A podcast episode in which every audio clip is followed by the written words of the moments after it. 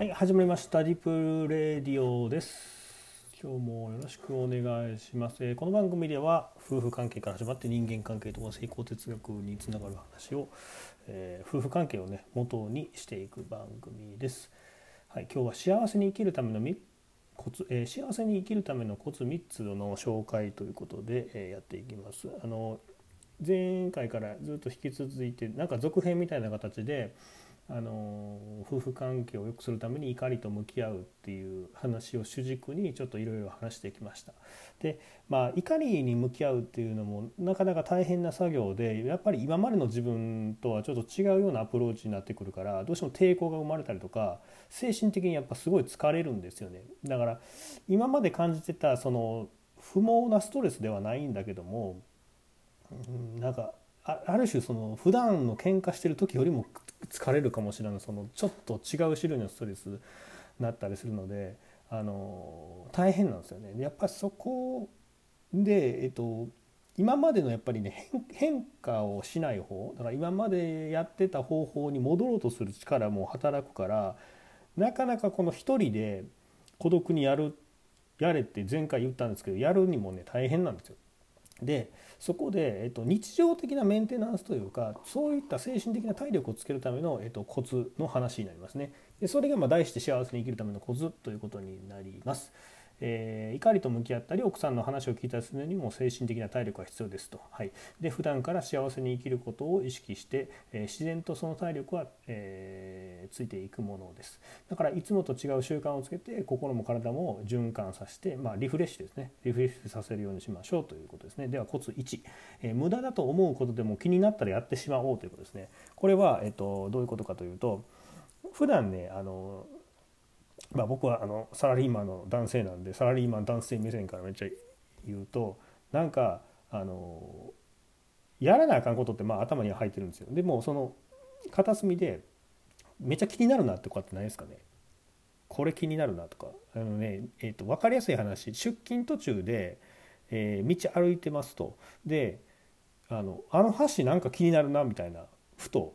ほんま小さなことでもいいですけどあの橋渡った河川敷のあの向こうのなんかお花生えてるとこちょっと気になるなってほんまにちょっとでいいんですけどでも行かないですよね。遅刻するかもしらんし、まあ、遅刻しないにしてもわざわざ往復で歩く体力いるしで行って何になるのって感じなんですよね。だからその行動って取らなくていつも通りのみんな道を行くんですよ。でもじ絶対その気になってるっていう事実は確かなんですよね。それを無視して生き続けるとずっと同じなんですよでここを思い切ってやってみる無駄だと思うことでもその橋一回渡ってみるだけでもちょっと違いますねそこは。うん、でこれをやってしまうっていうことなんですよ。ぶ本当言うたら遅刻してでもやってしまった方がいいんだけどさすがにそれはの抵抗があるっていう方はあのちょっと時間に余裕を持って例えば、えっと、遅刻ギリギリの時にあ気になったなってことを覚えておいてで次の日にもうちょちょっと早めに行って一回その橋渡ってみるとか。別に何もない結果とかってなるかもしれないですよ。別にそのいつも通りの変化がない感じに戻るかもしれんけどそのなんか行動を取ったことっていうことがある種その自信につながるというかあの目先の何て言うかなその利益とか目先の習慣にとらわれない自分っていうのをちょっとずつそこで作っていくっていうのは本当に大切だと思います。で本当はこれ会社とか仕事でもねすごい求められてることなんですよ。新しいことしましょうとかってよく言うでしょ。新しいことするっていうのはこういうことでその目先のあの何て言うかな利益とかにその完全なるコミットができるものってないんですよね。やっぱ分からんから挑戦するわけであってでもまあそこに予算を立てるとかその目標を設定しろって言われるんですけどあんなもん全部当てつっぽなんですよ。感覚でしかないから、未来どうなるか分からへんしだからその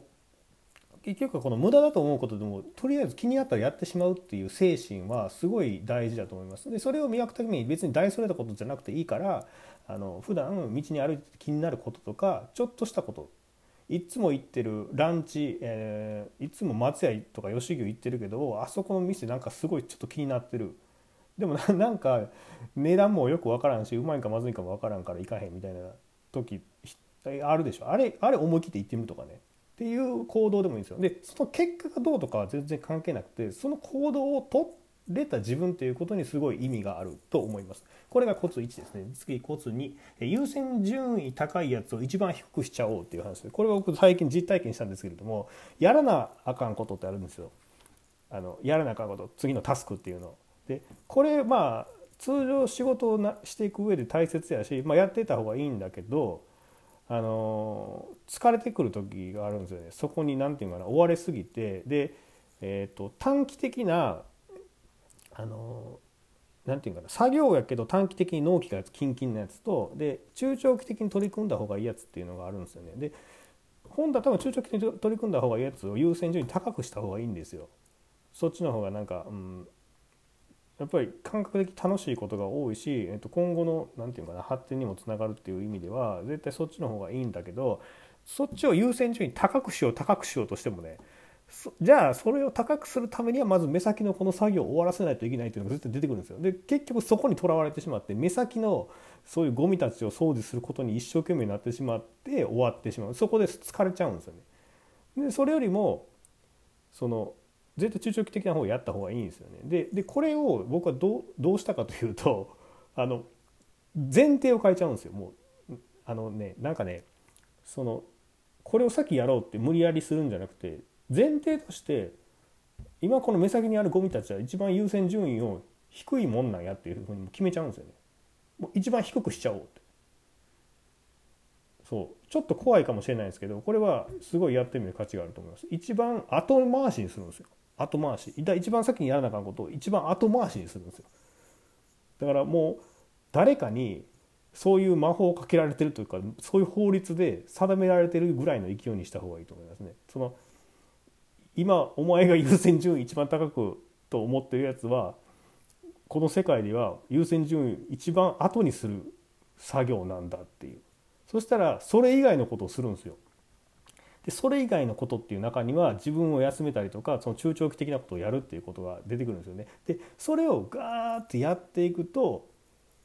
自然とリラックスした状態でその短期のゴミ掃除はできるんですよね。そこに行き着くんですよ。そのなんかねそのタイミングがあるんですよ。それはちょっとうまく説明できひんけどそこを最初にほんだから本当にやりたいことってそこなんですよね。その中長期的なとこの取り組みとか自分をリラックスさせるっていうことを最優先にしていくとえーと、整理されていつも以上に効率がめっちゃ伸びるんですよ。ほんまに2倍3倍ぐらいになって僕はあの記事を書く仕事も副業でやってるんですけどいつも1時間半かかってたのが30分でできたりとか本当にそれぐらいの勢いであのできるようになります。だからこのね優先順位高いやつを一番低く設定するっていうのをね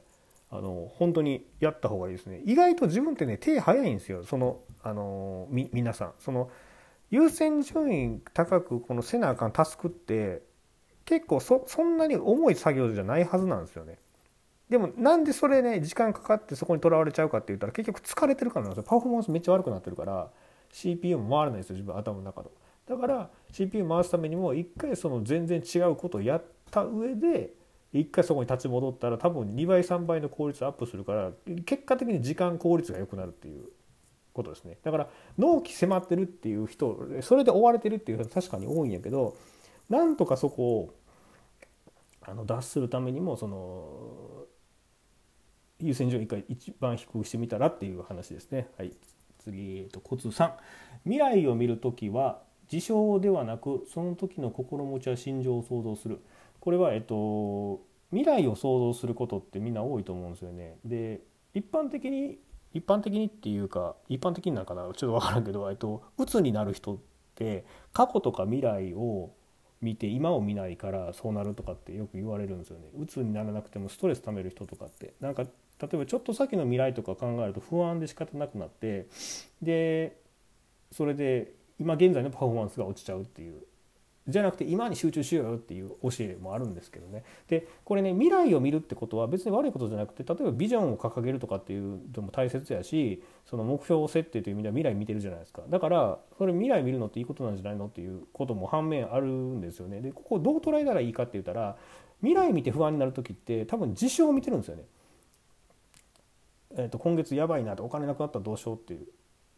いうのとかって事象を見てるんですけどその事象じゃなくて自分の心情を見るっていうのが、えーと、大切ですね。で心情を見る時っていうのは例えばえっとねそうだな、えー、と目標設定には使えるんやけど、うんとえー、来月、うん、来年月収は2倍だみたいな目標をした時にその事象だけじゃなくて2倍になった時の自分の心持ちはどうなんかってことを想像するんですよね。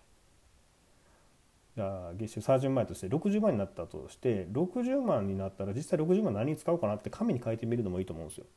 だから意外と使い切れへんなみたいなとかでその60万を持った時の自分を想像する、うん、っていうのは結構これはあの目標あの設定とかビジョンを掲げる前にやっとく作業としてはすごいいいかなと思います。これであのなんていうかな地に足がつくというかやっぱそこにおる自分っていうのを設定しとかないとなかなかそこに近づけないというか動機づけにならないんですよね。うん、単なる月収2倍だっていうでもあの精神的に疲れてくるというかその数字だけを追うことになるのでそれになった時の自分を想像してみる。ちょっとだからあのマイナス面ではあんま使えないかだからマイナスの面であ来月50万えー、借金した時の自分の心境はどうだろうって想像してみるっていうのもあでもいいかもしれないですねそれも。うんそれ俺やったことないな。まあとにかく事象を見るよりもあの心持ちを見るっていうことに、えーと、意識した方がいいと思います。わあ10分30秒やばいな。喋りすぎた。はい。っていう感じですね。もう12分短いのねこれ。ということで、えー、今日は幸せに生きるための3えー、コツ3つを紹介しました。それではね、またね、バイバイ。